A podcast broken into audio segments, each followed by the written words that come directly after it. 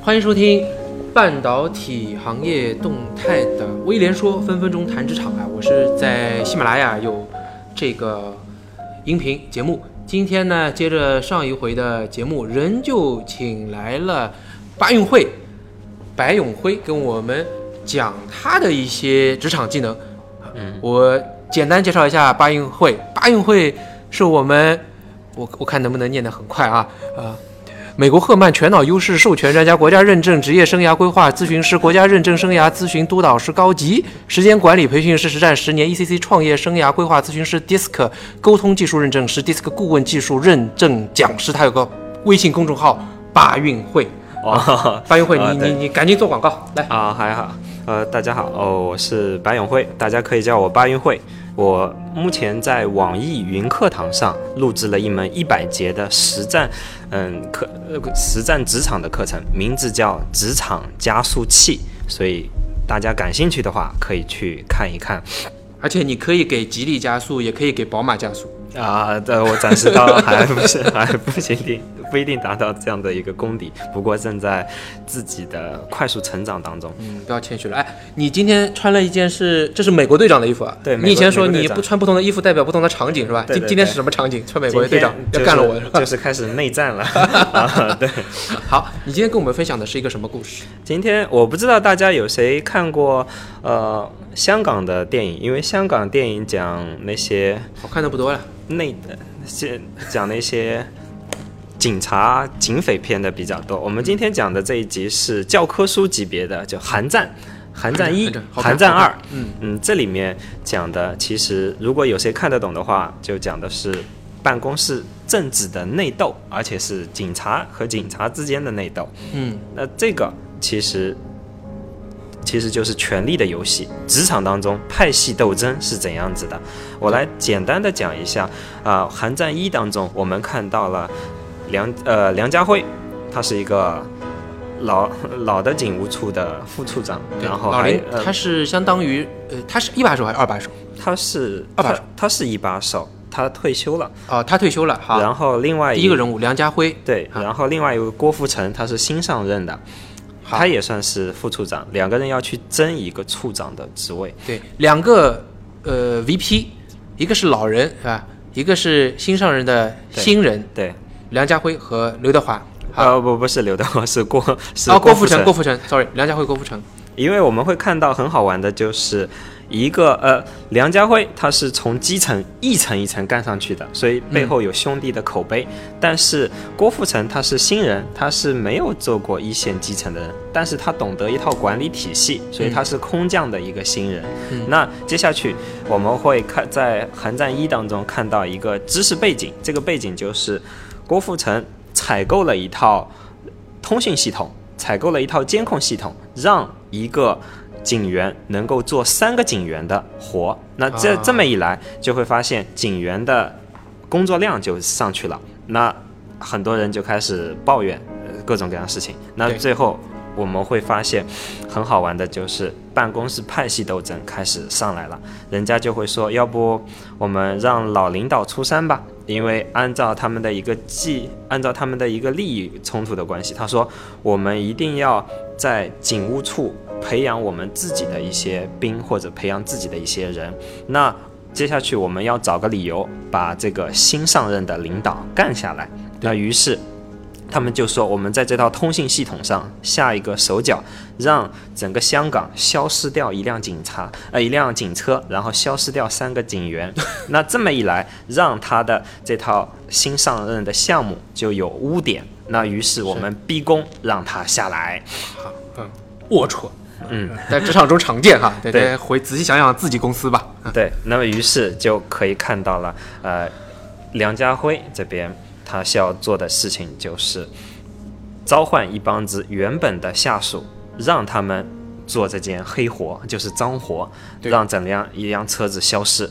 接下去，我们就会发现郭富城知道这件事情是他的竞争对手、嗯梁家辉干的，但是找不出证据。那于是开始明争暗斗开始出来了，因为郭富城他是新上任的一个领导，而且根基不稳，他要做的事情又是大幅度的节省这些财务的开支，所以底下的员工怨声载道，等于说他是被架空掉的一个状态了他。是顶着很大压力顶着很大压力上来的，所以他做了一件事情是什么呢？因为当他知道自己被阴的时候，自己又没有援军，所以他做了一件非常聪明的事情，他跟廉政公署举报自己，让这件事情变得让大家都知道。原本一帮子人想秘密做掉他的，嗯，那他把这件事情兜出来了，然后人家就开始各种各样的势力就开始牵扯进来，于是他处于一个风暴中心。但这件事情聪明的地方就是，即使我处于风暴中心，那么我相对就比较安全了。那然后他在做的一件事情就是找他的直接上司刘德华演的那个保安局的局长叫陆明华，他说我能否帮你做点什么？然后他就说我能否去调查一下那个梁家辉的背景资料？所以我们在寒战一的时候看到过这个事情。是，那么寒战二就是收尾，我接下去收网怎么去做这件事情？所以说到现在，两个大的梯队里面的大小 boss 对，都有了。都有了。两个大头是梁家辉代表了老派，他是保守派；对，保守派、郭富城为代表的改革派。改革派，他们分别拉到了不同的人。保守派有些老臣，对他们做了一些事情，想要破坏郭富城这个新的节约财政支出的计划。对而郭富城呢，也拉拢了一个上司刘德华，呃，至少获取了部分的支持。对他也找到了一些下面一些老员工里面愿意支持他的人。对，因为如果碰上办公室斗争的时候，一定是两个集团军之间的对打。那刘德呃郭富城他首先知道上级不方便出面，所以上级只不过刘德华 呃作为的上级，他说我暗中支持你，但是我本人不参与这件事情。是是是是，一定要讲明白，呃呃，这个作为呃办公室斗争当中的呃自己一个忠诚，一定要明白这件事情的。然后接下去他还要知道的，如果我身边没人，我怎样去拉拢一帮子联盟的人？所以他做了一件非常聪明的事情，找了个盟友，这个盟友就是就是那个廉政公署当中的一个人，因为他能够给你作为眼线或者知一些知识储备，所以他混到这个级别也是要有一点人脉和自己培养的人的，不然对的，不行哈嗯不然就干不下去。好。那么他了解到的一个情报就是，他知道了竞争对手以前的一个组织架构以及他的下属的一些人，那也就是有些人安插在他的 当现在的这个呃队伍当中，也就是有人是他的也是竞争对手的眼线，但是他得要想办法让他露出原形。这是他的风险点。对，因为一旦有这样的人，你这边的组织架构再好，你如果被这样的一个双面间谍给出卖了的话，那你整个计划也就完蛋了。所以就是说，这是他最大的一个风险点，对最大的。风险点在这边，而且呃，他要做的事情是，呃，因为对方隐藏很深，你嗯找不出他的把柄。那接下去，《寒战二》当中最后一些高潮的戏就是，呃，郭富城要在被逼宫的前一段时间内，尽快的找到这辆消失的警车在哪里。为什么呢？因为这是一个技术缺陷，而且当初的技术的供应商其实就是梁家辉这帮子竞争对手当中人，也就是，所以我们会看到，啊、他们抓人质啊、放人质啊、放逃犯的时候，为什么每一步都被人家算准？是因为人家知道你这条通讯系统的背后的 bug 是在哪里的，所以他要反过来做的一件事情是：第一步，证明自己的清白。那怎么证明？你既然这边安插内应，对吧？那我就放烟雾弹。嗯，那所以这个其实，在《冰与火之歌》当中也做小恶魔也做过这样的事情。对对对，我看了呃，很很经典，很经典。就是当我知道在 King's Land 里面对做了这样事情。他这边说我知道我底下有那些内鬼的时候，我怎么排查？他跟四个不同的员工说了四个不同的方案，每次都是一对一说的。而且啊，他我觉得这种，因为这种桥段，其实在电影里出现是很多的，就跟不同的人说不同的方案，然后来甄别，所以他一定大家在实操中啊，不要轻易的用，我觉得，因为对你一定要把它逼入一种市场，就是这个事情马上就要去做的，他来不及内部通气，实际上对你觉得，因为他这么做是相对风险比较大的。好，那然后，所以我们就会看到，呃，他用无人机侦查，然后跟着就是人家去反过来找到了，哎，这辆被消失的警车在哪里？那接下去他就知道人证物证就开始对上号了，知道是，呃，对自自己的竞争对手梁家辉做的一件事情，所以他最后做了一件很好玩的事情，他说：“OK，我承认我这边在执政期间做的不好，我要下台了。但是在下台期间，我希望这位 Lisa 就是梁家辉。”能够做最后一件事情，找到这辆警车，因为绑匪抓住了这辆警车了。那是其实他知道这些，其实就是自己手梁家辉自己手下的人做的这件事情，然后让梁家辉亲自动刀子，动用整个警察部队干掉自己的下属。所以梁家辉最后看到自己昔日的下属自杀，所以这一幕绝对绝对是在超市里五味杂陈。对的，这个场景，对的，因为嗯，那我们最后就会发现，权力斗争当中，郭富城自己保住了自己的位置，那么梁家辉这边就是损损兵折将，最后黯然下台。你会发现啊，在这样的一个案例之中，虽然最后郭富城也是。险胜，对险胜，他他其实占了一个道德高点，因为我做的是正义的事情，我不怕曝光出来，让大家来说来争取到一些可以争取的。那他对梁家辉的策略，用我们还是项目管理的理论来说，他对那种反对他的人又权力高的，那他就是隔离；对那些可以争取的，就是拉拢；对那些帮助自己的，就获取资源；对对，像呃你刚刚说的那个摇摆的这个这一位，就采取的是甄别出来，并且把它给。这个剔除出去，他是对不同的人不同的做法。对，而我们发现，在他这个险胜过程中，最最有意思的，我想应该也是你今天想谈的，就不同的人，他展现出了完全不同的做派，对，完全不同的风格。第一个，他首先争取到的一个老陈是一个女的，对，杨采妮，这女的是杨采妮，杨采妮，因为她是做公关部的，也就是警察的一些形象代言人。因为，因为郭富城他一开始在。推行这套节约成本的系统的时候，基基础的一些呃员工是对他比较反对的。但是因为他跟杨采妮，他是做公关部的部长结在一起之后，人人家就会觉得，哎，他新上任的这个新上任这位上司，能够让整个警察的部队的呃警察部队的形象做得比较好，所以有这位杨采妮。帮忙做联盟的话，那个郭富城的口碑就不会坏到哪里去，因为他是公关部的敌人。第二个，呃，我们再看杨采妮，她在《寒战二》的时候，梁家辉过来去说服他，要不要去也拉拢过他，拉拉拉拢过他。要不就说你这边，你看郭富城快不行了吧？你要不到我这边来做，我们给你什么样的岗位啊？给你什么样的薪酬啊？但是他作为，嗯。自己的职场的下属，他知道自己的上级做的事情是对的，所以他是在危难时刻没有呃，呃，就是背叛自己的上级，这个是非常聪明的一件事情，是做对的事情。对，呃，那他就必须要看清楚这个战略大图是什么。对，很多人没有盲目站队，对他没有盲目站队，他与其加入到这种办公室的勾心斗角，不如朝着他认为对的方向。说起来简单，因为很多人他会想。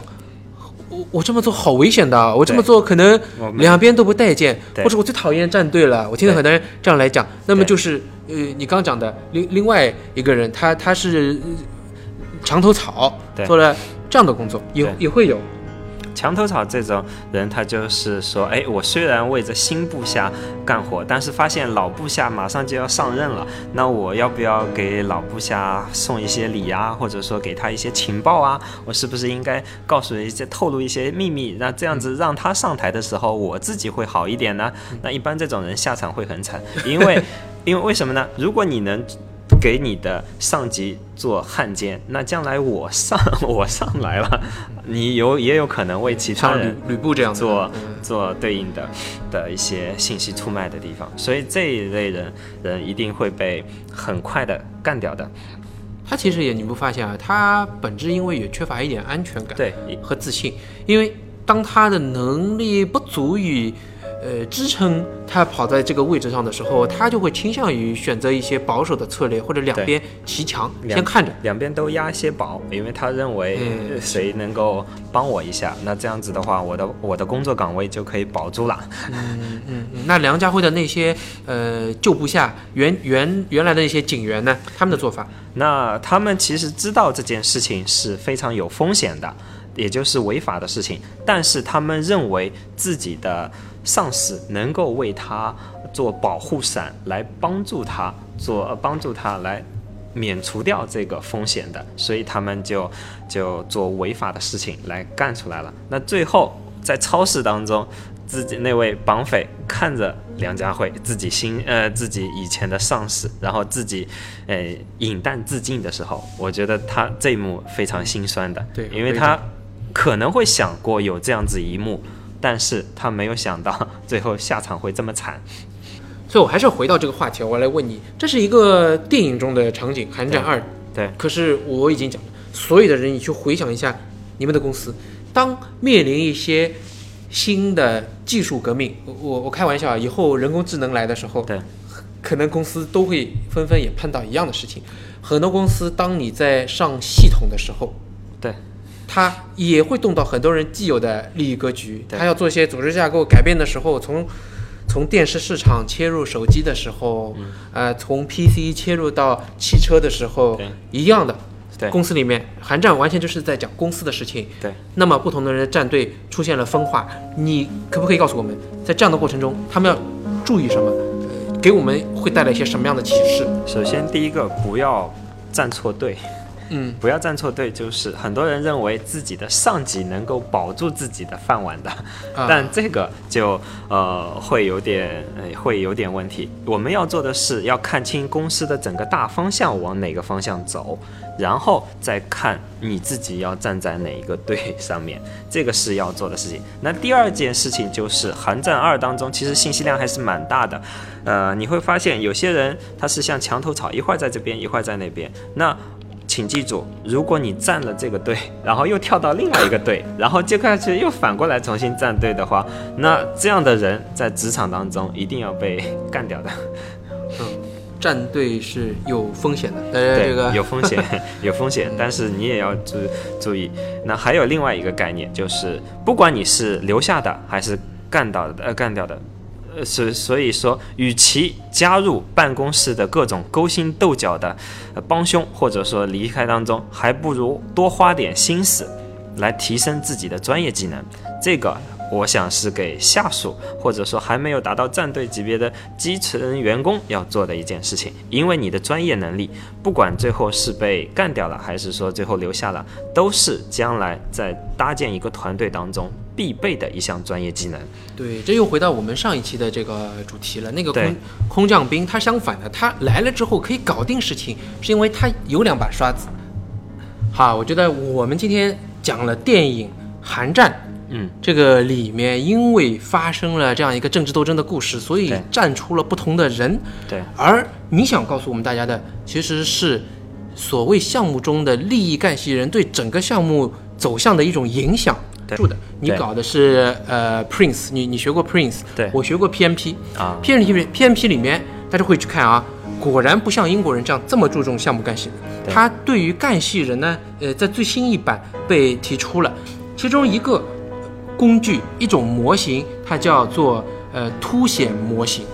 呃，项目管理的凸显模型。嗯凸显模型是什么意思呢？它是告诉大家，所有你去看这件事情，呃，你去判断不同的干系人，只要通过三样东西，它的组合，嗯。去看，嗯，大家视觉想象一下，有有三个圆圈，嗯。三个圆圈呢就像奥运会的五环一样的，三个圈是叠到一起的，嗯。两个两个两个，呃，都是三个叠到一起。对。其其中一个圆圈呢叫做 power 权力，对，一个干系人，你判断一下他的权力大小，他在这个事情上的决定权。嗯。第二个呢是 urgency，是他的这个这件事情的紧急程度，嗯。你来判断一下他与对这件事情的影响是什么样的。嗯，第三一个叫 legitimacy，是他的一个合法性，啊因为你会发现有些人权力大，但他会告诉你说，哎，这个事情我不管的啊，我只可以帮帮你，有这样的人吧？啊，所以把这样的人结合起来，你听众朋友现在可能视觉很难想象，到时候打开我的微信中公众号“半导体行业动态”，这里面我会放放图的，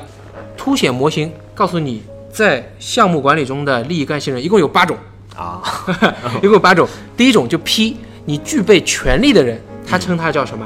称他叫潜伏的利益相关者。啊，呃，呃这些人我我先念给听听啊，你你告诉我，他就是在寒战里面相当于是什么人？我们看可不可以对应起来？有可能有，也有可能没有。可以他说这种人啊，P，光具备权利的人啊是利益相关者，有权利，但他们没有参与项目的合法性，也没有紧迫性。项目经理应该让这些人了解项目的宏观信息，但不应该给他们太多的细节，要随时监控这些人对项目的态度。一旦他们不满意，他们有权利让自己拥有合法参与项目的权利，特别是当依附型干系人找他们结盟的时候，依附型我们后面说的，我觉得这里面是不是就是那个有，其实就是两两个，刘德华算是一个，然后另外一个呃要怂恿呃那个怂恿这个梁家辉干这件事情背后的另外一个人，这个对人这个他不急。对，嗯。这个人是张国华演的，还好。逃掉的一个人，好，那这是一种。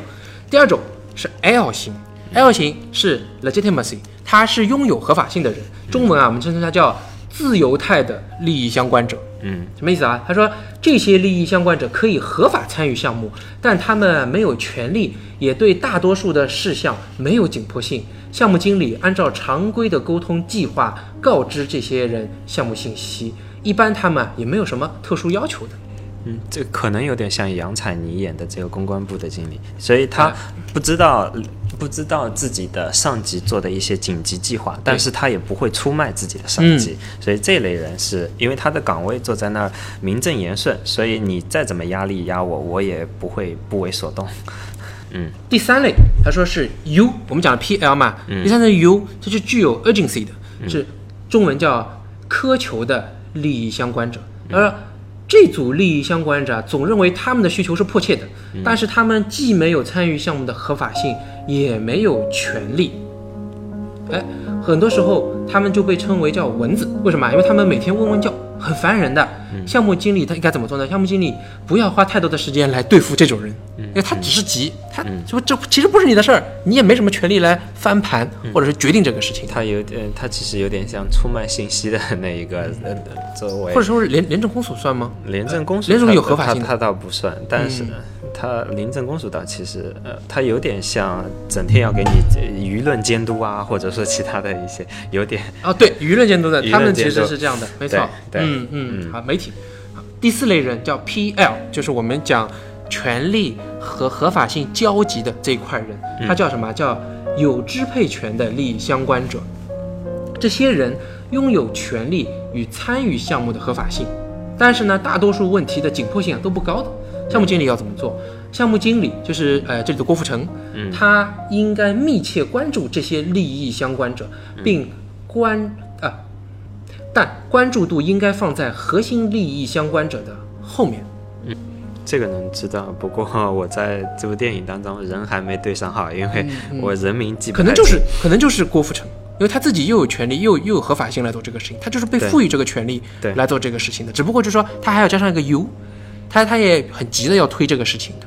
有可能，有对吧？？啊，我们我们反正往后面看，第五类人就是将这个紧急程度和这个权力交集的这些人，P 和 U 交集的 PU 型是什么呢？它叫危险的利益相关者。为什么这么说？那这些干系人有权利，而且对问题的处理有紧迫性，但是呢，他们没有参与项目的合法性，他们很危险，因为他们有能力让自己合法参与项目。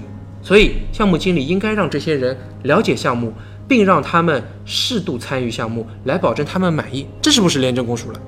嗯，有可能。廉政公署它其实最后它是个监督机构。它其实也分两类，所以它为什么没有找廉政基础的官员，而找了一个廉政基础的新的一位呃员员工？这里面是很有意思的。为什么呢？因为廉政公署的官员是跟那个梁家辉他们是哎深度腐败朋友，哎 他们是朋友。嗯，对。而下面的人他很急，他很希望这个事情履行他的职责，对让他公之于众。他们有权利，因为他是个监督机构，对所以他们就叫危险的利益相关者。他可以随时让自己合法化。我觉得你不对，我马上跳进来来管这个事情。嗯。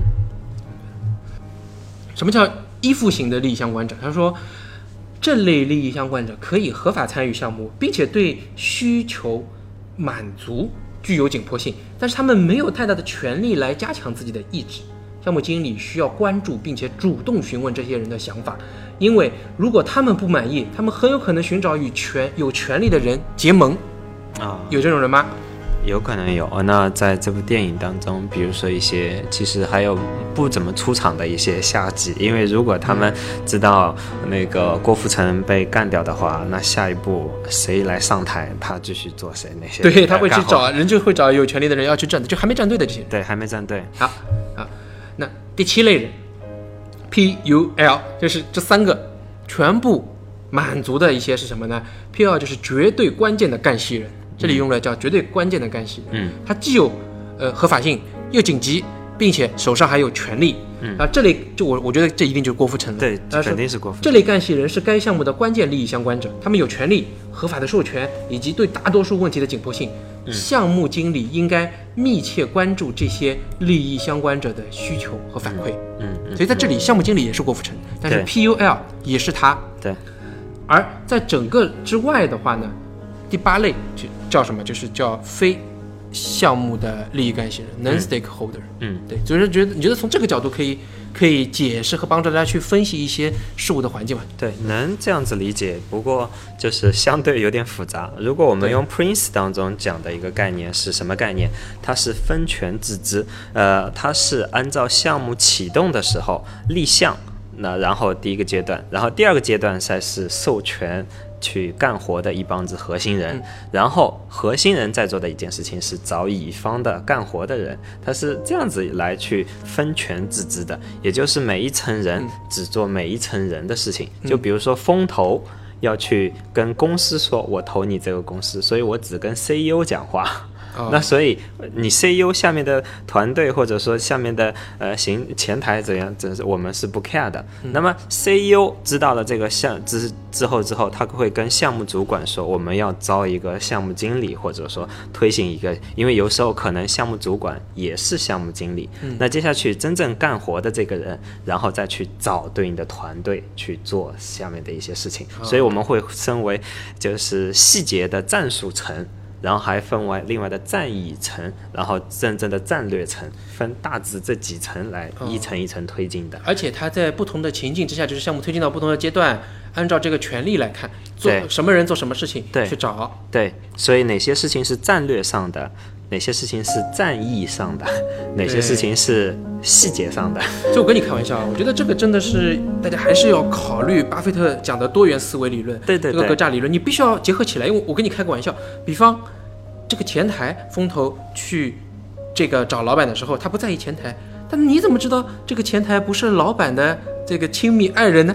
会不会这样就有可能，有可能，对对对。把它给结合起来？所以现在风投人，他其实很多地方风投失败的原因在哪里？很好玩的地方，我来讲给大家听啊，大家就当个笑话。因为即使你跟老板和老板的老婆一起吃饭，但是你不知道老板的老板的这个团队他的干活的落地程度是怎样子的。那这就是为什么很多项目失败的主要原因对。老板再怎么激情，到最后这个团队不给力，这样子。对对，所以我们我们今天讲这个，其实有点讲黑暗类型的话题了，因为讲到战队和办公室政治，因为这种只是在成熟企业会出现的。那如果我们在一个发展型企业，我们想要知道一套相对正统，我就是想好好干事儿，那怎么干呢？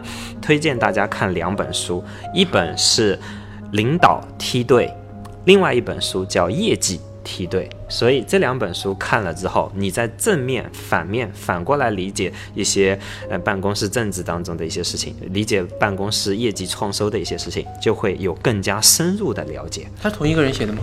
呃呃，是同一批的作者写的。哦哦哦，一一个系列的书。对，一个是那个作者是查姆兰德还是兰德查姆，是非常有名的一个管拉姆扎兰哦，拉拉，对对对是个管理学者。对，管理学这这好，谢谢大家。那今天我们这个从黑暗的寒战的故事讲到了 stakeholder 利益相关人的管理啊。好，谢谢谢谢八音会。好，谢谢威廉。